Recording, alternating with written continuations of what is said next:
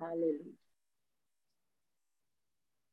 Amados hermanos, continuando el lunes 6 de septiembre del año 2021, el tema que ha sido un tema donde hemos libanado tantas y tantas porciones de, la, de las escrituras del Evangelio en Cristo Jesús a través del Nuevo Testamento, el tema, la fe y las promesas de Dios. Importante es recordar que la clase pasada discutimos una porción del Evangelio en San Juan, capítulo 14. Y es muy importante, amados hermanos, que es el propósito, el objetivo, la meta de este ministerio de discipulado es que tengamos los fundamentos de la fe bíblicamente establecidos para que ninguna corriente del mundo nos persuada, nos saque del camino, nos desenfoque, tuve nuestros sentidos y desvíe nuestro corazón a la verdad que es en Cristo Jesús. Y es por ello que lo hacemos con gozo, con privilegio, con diligencia y hablando siempre, sosteniendo nuestro compartir a través de los fundamentos bíblicos. Es importante, amados hermanos, que como cristianos conozcamos unos fundamentos que son comunes a todas las denominaciones al cuerpo de Cristo, que es uno. Y es que Dios sana. Uno de los pilares fundamentales del Evangelio que nosotros predicamos y creemos y profesamos es Dios sana, que en Jesucristo y por sus médicos tenemos la salvación, hemos sido justificados, que al bautismo en el Espíritu Santo, cuando nos arrepentimos y nos constituimos en hijos del Señor, recibimos un sello de identidad y es el bautismo en el Espíritu Santo, sellándonos como hijos de Dios. Y cuarto, que Jesucristo habrá de venir a juzgar a los vivos y a los muertos. Y en Él está nuestra esperanza de redención y salvación. Y es por ello que en esos cuatro fundamentos que los tenemos que saber, no solamente nos conformemos con saberlo, sino que los tenemos que atesorar en nuestro corazón y ponerlo por práctica, que es el testimonio que habla por nosotros. Debemos ser diligentes. Y en Juan 14, que es un, un capítulo fundamental para el creyente, teníamos eh, unos principios básicos. Todo el Evangelio de Juan es el que se le, eh, se le dice al nuevo creyente, ¿verdad? Si quiere conocer los fundamentos de la fe en Jesucristo, se le recomienda que vaya al Evangelio de Juan o según San Juan.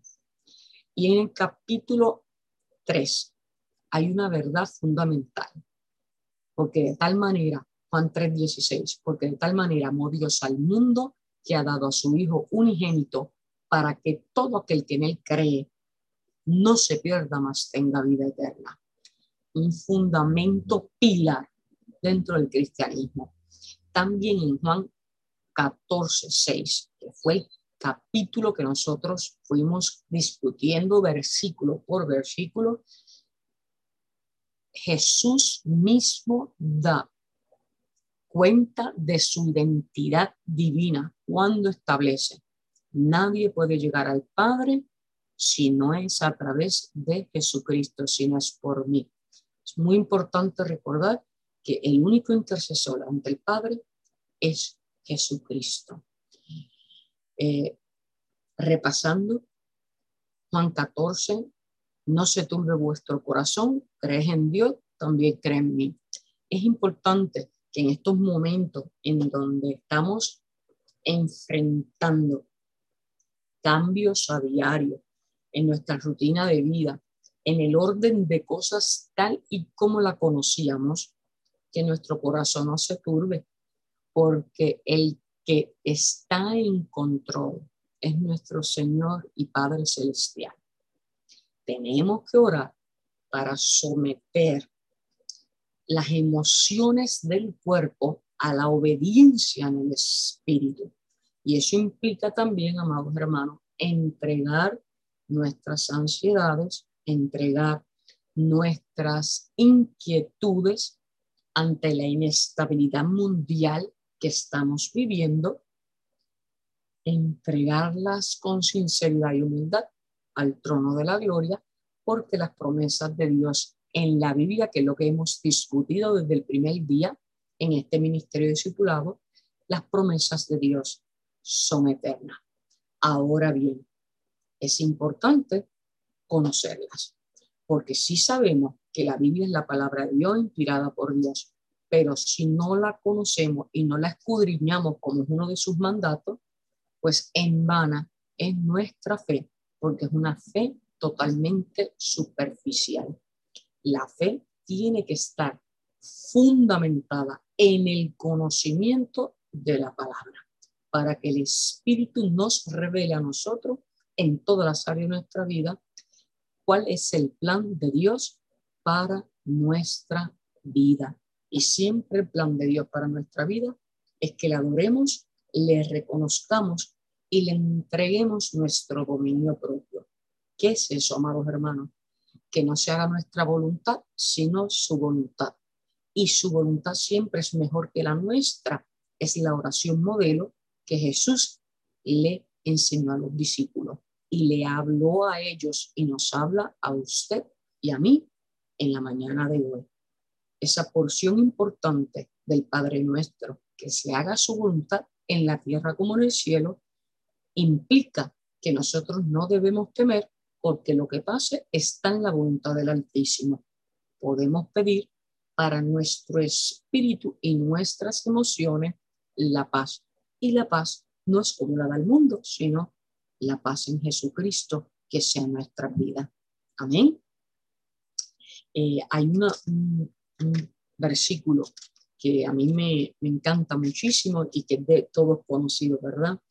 En Juan 14, 5 al 6, le dijo Tomás, Señor, no sabemos a dónde vas. Recuerden que el capítulo 14 habla de cuando Jesús congrega a sus discípulos en torno a él, porque sabía que ya estaba cerca de la hora de su pasión, muerte y resurrección. Entonces, Tomás, uno de los discípulos, le, interroga, le pregunta, ¿cómo podemos saber el camino? Y Jesús le dijo, me encanta, eso es confirmación para todos los creyentes. Yo soy el camino, la verdad y la vida. Nadie viene al Padre sino por mí. Si es el camino, la verdad y la vida. No tenemos que buscar en nadie ni en nada más en el mundo. Enfoquémonos en lo que la Biblia establece. Son leyes en el espíritu eternas. No van a cambiar, no importa cómo cambie el mundo, amados hermanos. He oído hablar, ¿verdad? De hermanos en la fe y también personas que están en crisis de fe en estos momentos dicen es que el mundo cambió, eh, estoy perdido en el mundo, eh, hay un nuevo orden mundial. Eh, no hace mucho tiempo fui a escuchar a un siervo de Dios, el doctor Magdiel Narváez. Magdiel Narváez es un teólogo, un evangelista, y él vino a dar una conferencia a, la iglesia sobre el nuevo orden mundial.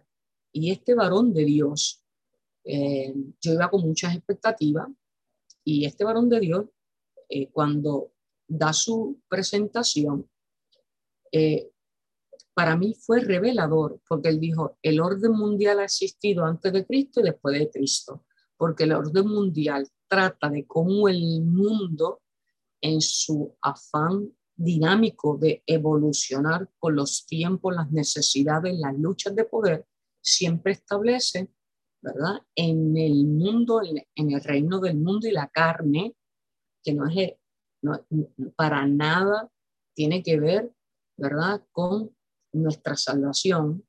Dicho eso, que es importante, en el reino del mundo siempre habrá lucha de poder, rumores de guerra y guerra, inestabilidad económica, y eso siempre ha existido y existirá, porque es la única forma en que la humanidad ha vivido y vivirá hasta la venida de Dios que establecerá su reino.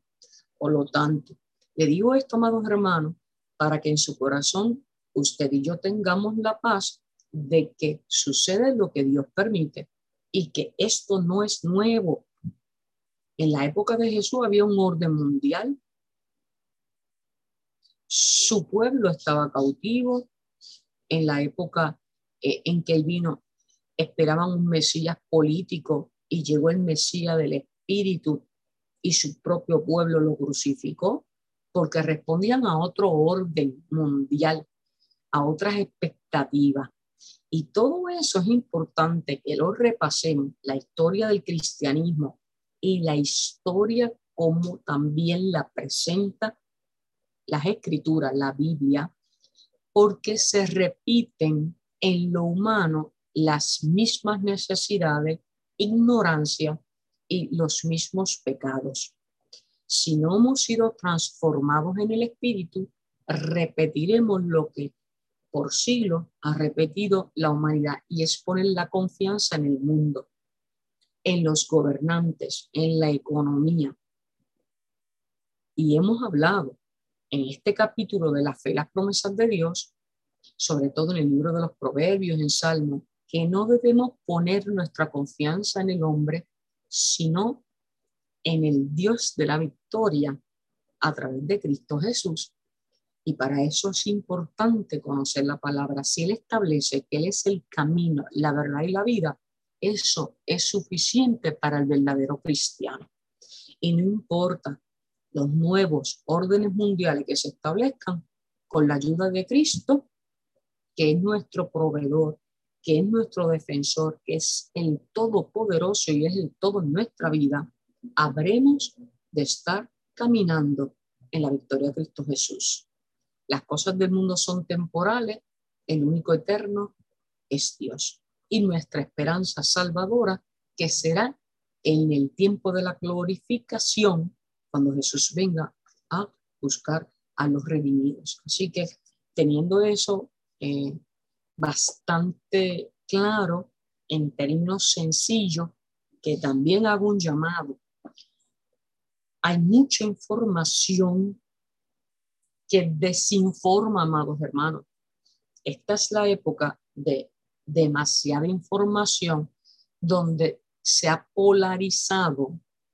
Polarizado quiere decir que se van a extremos defendiendo puntos de vista que están contaminados, amados hermanos, por luchas de poder, por intereses económicos y a veces estamos siendo persuadidos por asumir posturas donde la información que nos llega no necesariamente es la verdad ni necesariamente está exenta de que entre líneas esconda intereses que estarían amenazando nuestro fundamento cristiano. Por eso, yo siempre, ¿verdad? Recalco que nuestra constitución y nuestra verdad es la Biblia. Vaya a la Biblia, y disciernan el espíritu, pidan ese don, el discernimiento del espíritu, para que el espíritu nos revele las cortinas de humo que el engañador de las almas, el diablo, nos quiere poner para alejarnos de nuestra salvación. Ese es su trabajo, amados hermanos, engañarnos. El suyo debe ser siempre buscar la verdad y en Jesucristo es que está la verdad. Él lo dijo de manera sencilla, acabamos, vamos a acabar de entenderlo, amados hermanos. El camino, la verdad y la vida. ¿Qué más necesita el ser humano si lo tenemos todo en los méritos de Jesucristo? Hoy quiero, ¿verdad?, continuar la fe y las promesas de Dios. Bíblicamente vamos a ir a diferentes porciones del libro sagrado, nuestra constitución, como creyente, que es la Biblia. En Jeremías 9:23 amados hermanos. Jeremías 9:23. El conocimiento de Dios es la gloria del hombre. Ese es el subtítulo en Jeremías 9:23. Subtítulo, el conocimiento de Dios, la gloria del hombre. Así dijo Jehová, no se alaba el sabio en su sabiduría, ni en su valentía se alaba el valiente, ni el rico se alabe en su riqueza. Nos está amonestando, nos está advirtiendo. Mas alabes en esto el que se hubiera de alabar, en entenderme y conocerme que yo soy Jehová, que hago misericordia, juicio y justicia en la tierra, porque estas cosas quiero, dice Jehová. Jeremías 9:23 nos está advirtiendo que no debemos vanagloriarnos en nuestra propia sabiduría, ni valentía, ni riqueza, porque la verdadera sabiduría, valentía y riqueza están en entender y conocer al Dios de misericordia. Mire qué sencillo, amados hermanos. Vamos a enfocar nuestro sentido. Pidamos al Espíritu siempre que nos redarguya el pensamiento para poder entender, aceptar y vivir de acuerdo a las verdades eternas reveladas a través de la Biblia por el mismo Dios, nuestro Padre Celestial. Según Marcos, ahora pasamos al Evangelio de Marcos, capítulo 11, 22 y también Juan 14, 1. ¿Quién es digno objeto de nuestra fe? Hablamos de fe, hemos hablado de fe y es un tema que no termina porque la fe es lo que nos sostiene. Jesús le respondió quién es digno de nuestra fe. En Marcos 11, 22.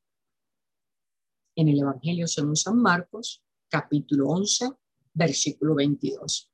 Escuchen. Tened fe en Dios.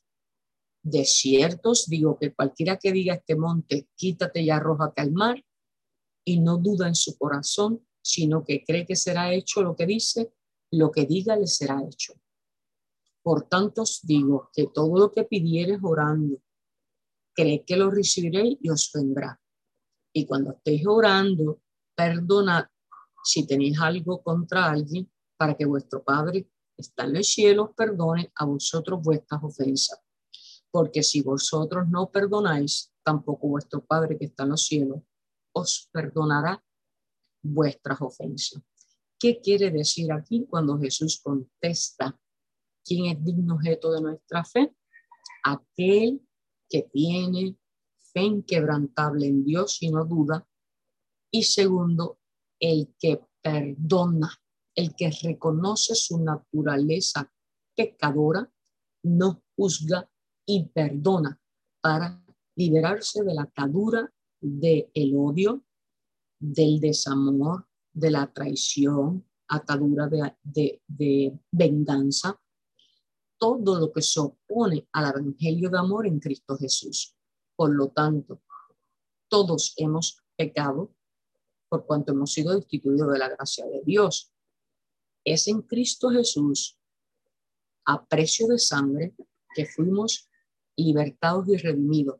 Pero hay una condición que tenemos que asumir y es la de reconocimiento de todo corazón, con sinceridad y humildad, ir al altar de la gloria, presentarnos pecadores y a la misma vez reconocer que mi prójimo, si ha cometido una falta contra mí, yo no atarlo en lo que el enemigo usa como estrategia, es dolor, odio, resentimiento, amargura. Tenemos que atacar el mal con el bien. Por lo tanto, aquí se nos enfatiza tener un corazón perdonador. Cuando perdonamos, que es la medida más grande del amor, porque cuando somos amados, todo es fiesta, pero cuando estamos heridos, ahí es donde en realidad se mide nuestra fe y se mide nuestra madurez espiritual. Perdone rápido, amados hermanos, porque eso trae cáncer en el cuerpo. Está probado científicamente que cuando no tenemos calidad de vida, porque hay resentimiento, ciertos órganos en nuestro cuerpo se van dañando, porque ahí se somatiza unos sentimientos negativos. Es como una metáfora, pero está científicamente comprobado y va dañando nuestro cuerpo y nos enferma. Y para poder ser efectivos tenemos que preservar nuestra salud. ¿Qué dice la palabra? Que el cuerpo es templo del espíritu. Pues yo tengo que someter mi cuerpo a que esté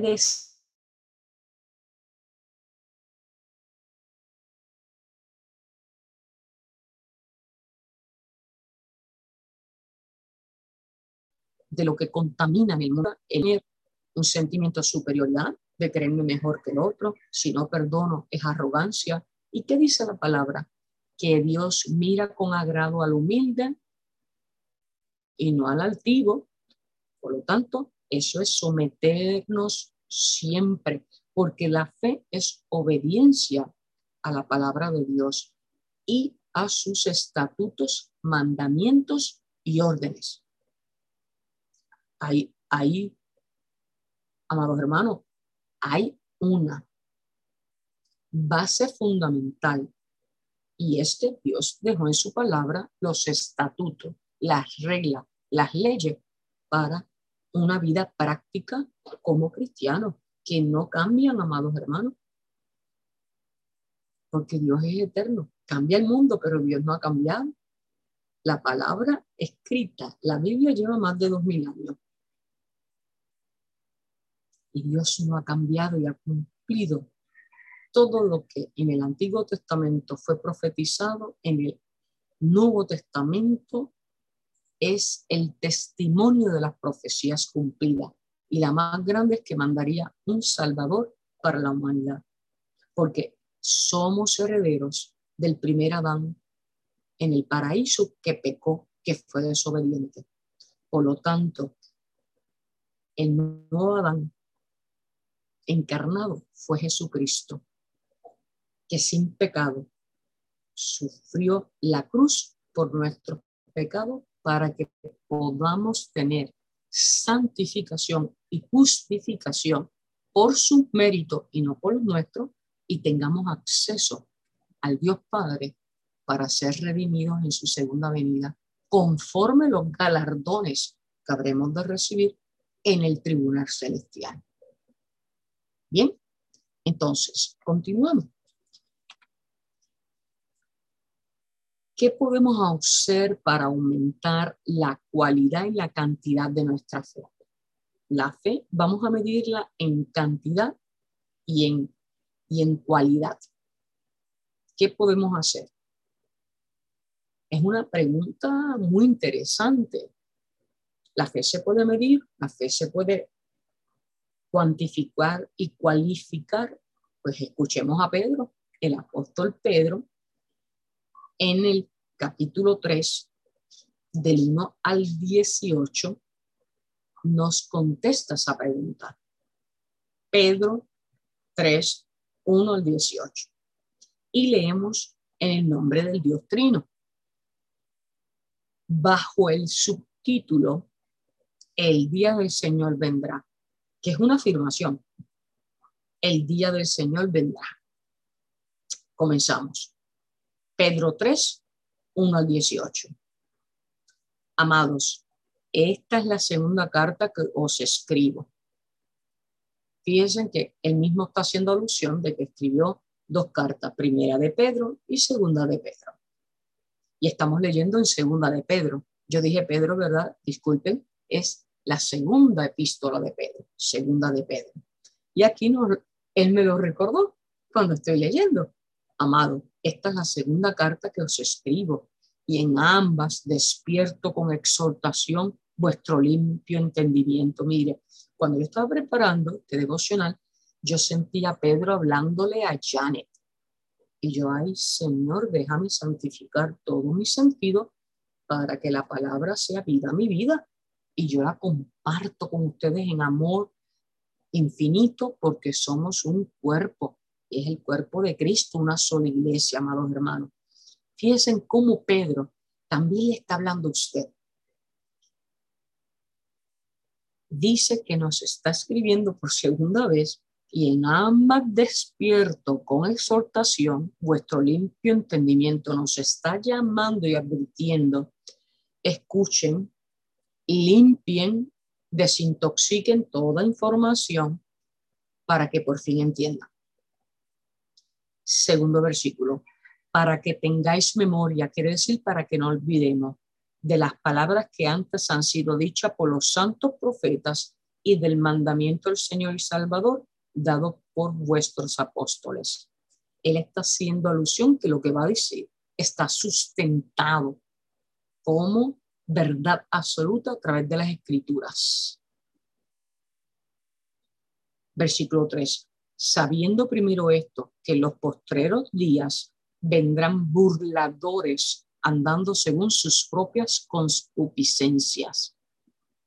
Este versículo 3 es bien importante y cobra vigencia en nuestra actualidad. Amados hermanos, lo repito, sabiendo primero esto, que en los postreros días vendrán burladores andando según su propia concupiscencia.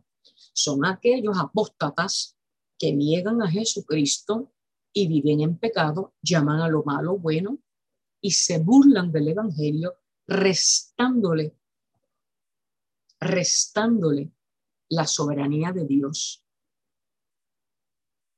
Los burladores, hoy más que nunca, por la proliferación de los medios de comunicación masivo, ya no solamente la televisión y el radio, sino las redes tecnológicas, vemos burla al Evangelio y toman livianamente las verdades contenidas y las profecías que habrán de cumplirse, pero eso no nos debe preocupar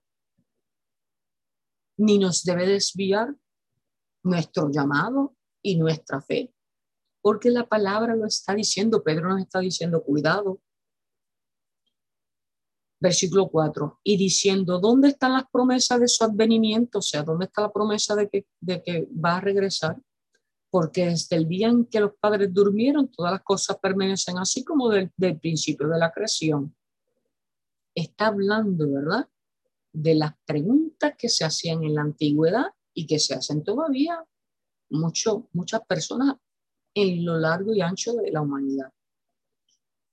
Y habla Pedro de la, hace una referencia a la eternidad de Dios. Estos ignoran, el versículo 5, voluntariamente que en el tiempo antiguo fueron hechos por la palabra de Dios los cielos y también la tierra, que provienen del agua y por el agua subsiste. Versículo 6. Pero los cielos y la tierra que existen ahora están reservados por la misma palabra. Eh, perdón, el 6. Por, por lo cual el mundo de entonces, leo el 5 y el 6, porque es importante aclarar. Estos ignoran voluntariamente que en el tiempo antiguo fueron hechos por la palabra de Dios los cielos y la tierra que proviene del agua y por el agua subsiste. Por lo cual el mundo de entonces pereció, murió anegado, ahogado en agua. ¿A quién hace referencia? A Noé y al arca. Cuando vio Dios que el mundo estaba totalmente perdido porque no obedecían su ley ni lo reconocían y tenían eran idólatras, eran apóstatas. Y Noé fue el único visto justo ante los ojos de Dios, el segundo Adán. Y Dios le dio la orden del arca y que cogiera pareja de animales. Y él y su casa, su familia, fueron los únicos salvados del gran diluvio universal. Por lo cual, en el versículo 7, pero los cielos y la tierra que existen ahora están reservados por la misma palabra guardados para el fuego en el día del juicio y de la perdición de los hombres impíos. Hubo una promesa, ¿verdad? En la palabra de que Dios no volvería a usar el agua, que es símbolo de purificación, de nueva creación, sino que por la iniquidad, concupiscencia de la humanidad, vendría con fuego consumidor. Ya no hay agua, ahora será con fuego consumidor. 8. Mas, oh amado, no ignoréis esto, que para con el Señor un día es como mil años y mil años como un día. ¿Por qué le está diciendo esto? Dios es el tiempo, Dios la eternidad. Y la eternidad no hay tiempo. Por lo tanto, el ser humano ha venido a estar atrapado en los tiempos. Es decir, que cuando hemos escuchado, ¿verdad? En mi país, Puerto Rico, un evangelista muy conocido en el mundo, sobre todo eh, a lo largo y ancho de los países de Latinoamérica. Gille Ávila, Cristo viene pronto, literalmente el pronto es relativo, porque la palabra dice que un día es como mil años y mil años como un día. Por lo tanto, en cualquier momento, amados hermanos, porque en el Cairo, que es el tiempo de Dios, un día es un año y mil años como un día. Por lo tanto, hay relatividad del tiempo tal y como nosotros lo conocemos. Y nosotros muchas veces queremos ver lo espiritual dentro de lo material. Y eso no es posible porque lo espiritual pertenece al reino de Dios y lo material es en la temporalidad del mundo. Continuamos. El Señor, el versículo 9, no retarda su promesa. Según algunos la tienen por tardanza. Es como decir, ¿verdad? Y, y Dios nos perdone, pero es como dice el incrédulo, pero no acaba de venir y mira todo lo que pasa en el mundo. ¿Dónde está Dios en ese accidente? ¿Dónde está Dios en el conflicto de Afganistán? ¿Dónde está Dios en los fuegos? ¿Dónde está Dios en el huracán? ¿Verdad? Se hacen unas preguntas en claro desconocimiento de una fe bíblica. Y dice, no queriendo que ninguno perezca, sino que todos procedan al arrepentimiento. Voy a volver a leer el versículo 9. El Señor no retarda su promesa, quiere decir, Él la va a cumplir, Él no necesita pedirnos permiso, Él no va a mandar un mensaje de texto. Él no, nosotros nos mandamos a Dios. Dios es inescrutable, su misma palabra lo establece. Él es inmutable, Él habrá de cumplir, Él es justo. Cuando no es de nuestra incumbencia saber cuándo, sino obedecer y creer que lo habrá de ser. cuando, No sé, yo tengo que estar preparada. Usted, amados hermanos, tiene que estar preparado. Entonces, ¿por qué no lo ha hecho? Porque fíjense en que dice, que no queriendo que ninguno perezca, sino que todos procedan al arrepentimiento, porque en su infinita misericordia sigue dándonos tiempo para que prediquemos su palabra de salvación, para que las almas sean salvas, porque su paciencia y su misericordia también son infinitas. Es decir, que no ha pasado y se explica que no ha pasado porque hay un propósito divino compasivo en el corazón de Jesús que es en el tiempo de Dios de que podamos venir a arrepentimiento y salvarnos, porque todavía a usted y a mí nos sigue dando oportunidad. Miren si Dios es maravilloso y su misericordia es infinita.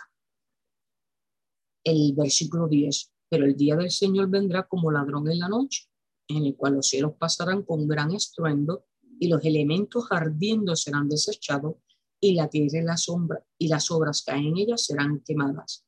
¿Por qué tiene que ser quemado todo? Porque el fuego en este caso será purificador, como fue el agua en el diluvio en los tiempos de Noé, para purificar y crear nuevamente. Esta vez será con fuego purificador. Puesto que toda, el versículo 11, puesto que todas estas cosas han de ser desechas, eliminadas, como no debéis andar en santa y piadosa manera de vivir, Pedro está diciendo, si Dios lo dijo, Él lo va a hacer. ¿Y cómo tú vas a estar perdiendo tiempo? Si lo va a hacer. Buscar el reino de Dios y su justicia debe ser nuestra misión diaria. Hay un llamado aquí de Pedro a la santificación y dice que andemos en santa y piadosa manera de vivir. ¿Y cómo andamos en santa y piadosa manera de vivir? a través del evangelismo de cumplir la gran comisión y predicar mi evangelio a toda criatura y en manera piadosa es a través de la oración y el gran mandato, amar al prójimo como a nosotros mismos. Y si amamos, no podemos odiar. Por eso él empieza diciendo también, les leía a ustedes que tenemos que tener un corazón perdonador. Versículo 12 de esta porción de Segunda de Pedro en el capítulo 3. Esperando y apresurándonos para la venida de Dios, en el cual los cielos encendiéndose serán deshechos y los elementos siendo quemados se fundirán. El 13. Pero nosotros esperamos, según sus promesas, cielos nuevos y tierra nueva, en los cuales mora la justicia. ¿Qué está diciéndole usted y a mí, amados hermanos? Que aun cuando veamos esas señales, que debe, ser un gozo para el creyente, porque estaremos ante la presencia de la nueva venida de Cristo, que nosotros tendremos y veremos si Dios así lo permite en su eterna y soberana voluntad, cielos y tierra nueva. Fíjense que eso hace alusión al libro de Isaías en el capítulo 65, versículo 17, cuando dice, porque aquí que yo crearé nuevo cielo y una nueva tierra, y de lo primero no habla memoria, ni más, eh, ni tampoco eh, vendrá el pensamiento, porque seremos restaurados en un cuerpo nuevo, en una nueva Jerusalén. En el libro de revelaciones y Apocalipsis, así se describe. Entonces, en Apocalipsis 21.1, que dice, vi un cielo y una tierra nueva. Habrá un nuevo orden, pero no será el orden mundial en la tierra y según los hombres, sino el orden de Dios a través de Jesucristo. Versículo 14. Por lo cual, oh amados, estando en espera de estas cosas, procurar con diligencia ser hallados por él sin mancha e irreprensibles. Que, que nos está diciendo que mientras venga, aunque nos coja la vida, y Dios nos reclama en su presencia, ausentes en el cuerpo y presentes en su, en su bendita y soberana presencia, cual sea el estado en que estemos muertos o vivos, que estemos sin mancha irreprensible y añade en paz, en la paz de Cristo y en su promesa. 15. Y tened entendido que la paciencia de nuestro Señor es para salvación, que porque el Señor todavía esto no ha pasado, porque nos está dando todos los días una oportunidad de salvación. Como también nuestro amado hermano Pablo está hablando de su hermano en la fe, el apóstol Pablo, según la sabiduría que le ha sido dada o ha escrito. Él está ahora haciendo alusión a la obra evangelística del apóstol Pablo y de las aproximadamente 13 cartas paulinas, todas las iglesias del mundo conocido en aquel, en aquel momento que dice casi, que casi en, versículo 16, casi en todas sus epístolas, hablando en ellas de estas cosas, entre las cuales hay algunas difíciles de entender, las cuales los indoctos, los que no estaban instruidos, en constantes tuercen. Ojo, está diciendo que algunos hombres se han tomado la atribución, el atrevimiento de interpretar a su manera y conveniencia la palabra de Dios como también las otras escrituras, para su propia perdición, nos está advirtiendo que tengamos cuidado de que se le añadan comas, tilde a la palabra de Dios, que es soberana, es inmutable y no hay que añadirle ninguna profecía, porque el que venga a hablarnos de profecías que no sean bíblicas, eso no es verdadera doctrina, ni está ahí la verdad, ni el Espíritu Santo. Hay lo que hay un hombre probablemente maquinado, manipulado a través del engañador de las almas para hacernos perder la salvación. Lo está diciendo Pedro hoy, hoy, el que tenga oído que escuche. Versículo 17. Así que vosotros, amados, sabiendo de antemano, guardaos. Nos sigue advirtiendo. Yo le estoy explicando esto sencillo. Tome previsión, ande alerta, ande avispado, decimos en mi país. Quiere decir que andemos listos, que andemos apercibidos, no sea que arrastrados por el, rol de los inicuos caigáis de vuestra firmeza, es decir, que nuestra fe sea débil, blandengue y tembleque, y nosotros nos dejemos mover por lo que el mundo nos indique. Versículo 18 de Segunda de Pedro, capítulo 3. El versículo 18. Antes bien, creced en la gracia. ¿Y qué es la gracia? Las misericordias, dones y talentos infinitos que Dios deposita en nuestra vida. Y el conocimiento de nuestro Señor y Salvador Jesucristo. Antes bien, nos está enseñando, nos está dando la estrategia, amado hermano. Crecer en la gracia y el conocimiento de nuestro Señor y Salvador Jesucristo. Nos manda a escudriñar la palabra, a que nos arraigamos. Nuestra fe tiene que estar arraigada en la obra, el ministerio de Jesucristo, que es el plan de salvación para nuestra vida y el Evangelio, la buena nueva. A Él sea gloria ahora y hasta el día de la eternidad. Qué poderosa palabra hemos recibido hoy, amados hermanos, donde una vez más les recuerdo, segunda de Pedro, de, capítulo 3, del 1 al 18. El día del Señor vendrá. Es una afirmación. ¿Cuándo? Nadie lo sabe. Y si alguien se atreviera a ponerle fecha, es un hereje. Porque nadie lo sabe. Esa autoridad divina en la soberanía de Dios, que para el ser humano es inescrutable, no la podemos penetrar. Nuestro pensamiento es finito, es corto, porque la eternidad, la glorificación de los creyentes será en el tiempo venidero, nunca será ahora, amado hermano. Esto es un tránsito. Por lo tanto, vamos a releer durante esta semana Segunda de Pedro 3, versículo de 1 al 18, para que podamos atesorar y vivir a la altura de estas advertencias que he tratado, ¿verdad?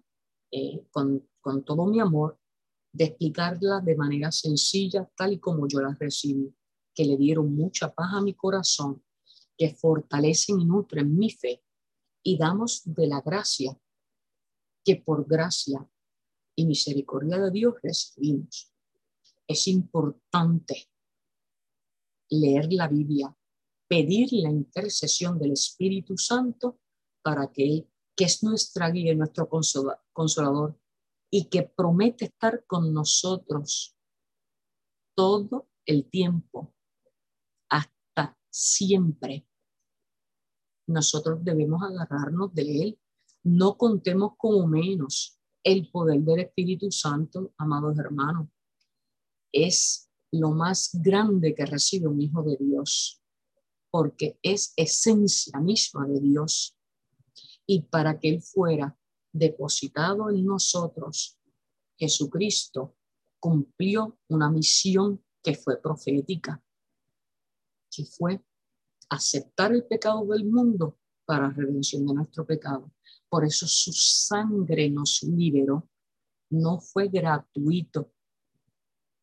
Sufrió dolor, escarnio, su mismo pueblo no le reconoció. No seamos como esos judíos que teniendo al Mesías, el Salvador, el ungido, el enviado, no les reconoció. Por eso también la escritura dice que él vino a salvar lo que se había perdido a usted y a mí, gentiles. Es decir, que el Evangelio es para la humanidad. Cualquier otra religión y cualquier otro evangelio que sea diferente a la sana doctrina bíblica no es evangelio, son herejías, mentiras del diablo. Él está trabajando y siempre ha trabajado. Su función, robarle y arrebatarle las almas en la debilidad de cuando usted desvía su atención y deja que las emociones en la carne lo manipulen. Hemos sido persuadidos, amados hermanos, y persuadido quiere decir convencidos por el Espíritu Santo de que tenemos identidad en Dios como sus hijos. Eso nos da un poder en la gracia de Dios, porque nosotros no tenemos ningún poder. Es Dios obrando a través de nuestra debilidad, transformándonos en el Espíritu. Por lo tanto, tenemos que andar firmes y adelante, como dice el hermoso himno. Firmes y adelantes, huestes de la fe, sin temor alguno, que Jesús nos ves.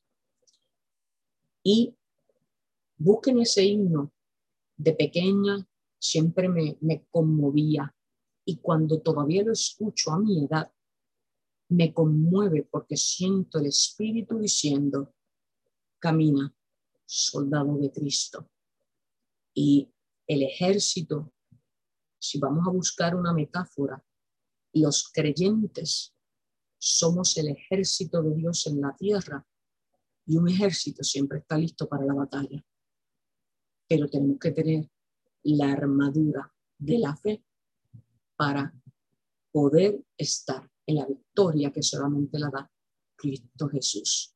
Porque mérito alguno no tenemos, solamente por la gracia y misericordia de Dios depositada en nosotros por su amor infinito. Sean todos bendecidos en el poderoso nombre de Cristo Jesús. Qué poderosa palabra. Qué poderosa, Jane, esta palabra. Este, esta segunda de Pedro 3, tremendo, tremendo. La verdad que administraste mi vida también hoy, como siempre, ¿no? Recordando las promesas del Señor. Muy lindo. Así que, hermanos, si no lo escuchó desde el comienzo, lo puede eh, seguir en eh, YouTube, en el Ministerio Internacional las Águilas USA. Ahí está. Aquí, está, aquí está mi compañero de, de mañana, ya está ahí haciéndose sentir él también. Así que vamos a estar orando, que tengan un lindo uh, fin de semana, no fin de semana, un, un, día feriado, que lo disfruten con la familia, que se cuiden mucho y que en la gracia sigamos creciendo en la gracia y el favor de Dios. Janet, nos despedimos. Ah. Señor y Padre Santo, gracias, gracias, gracias. Tu infinito amor lo sentimos en tus abrazos diarios, en tu cuidado, en la provisión, en las misericordias que recibimos y que vemos eh, a través de testimonios de fe. Aliéntanos, Señor, en tu palabra, guiados por tu Santo Espíritu, que esas verdades eternas, preciosas, promesas que habrán de cumplirse porque tú no eres hijo de hombre para mentir, sino el Dios eterno, el soberano, que podamos vivir descansando en la paz de Cristo Jesús y que tengamos las armas para resistir en el día malo. Presérvanos para la salvación de nuestra alma y danos, Padre amado, el don divino de la fe. Ayúdanos, Señor, a conocer tu palabra, vivirla y dar testimonio de ella en todos los ámbitos de nuestra vida, privada y pública. Transfórmanos en el Espíritu y nos presentan tal cual somos, en las necesidades que en lo íntimo y privado nosotros te revelamos, Señor, y que conforme a tu voluntad y a tu tiempo sabremos que tendremos respuesta. Te presento tu cuerpo, Señor, tu iglesia, los pastores, los líderes, los feligreses, los creyentes y los que sabrán de al reino, para que tú seas en tu infinita misericordia, dándole la oportunidad de que ellos tengan, Padre amado, la respuesta afirmativa de aceptarte como el único Señor y Salvador a través de los méritos de Jesucristo. Gracias Espíritu Santo de Dios por habitar en nosotros y por darle testimonio. Es la luz eterna que habrá de alumbrarnos siempre mientras llega el día del encuentro. Bendice a tu pueblo, Espíritu Santo de Dios, y te alabamos te glorificamos porque para ti es toda la gloria. En el nombre de Jesús. Amén, amén y amén. Amén, amén, amén.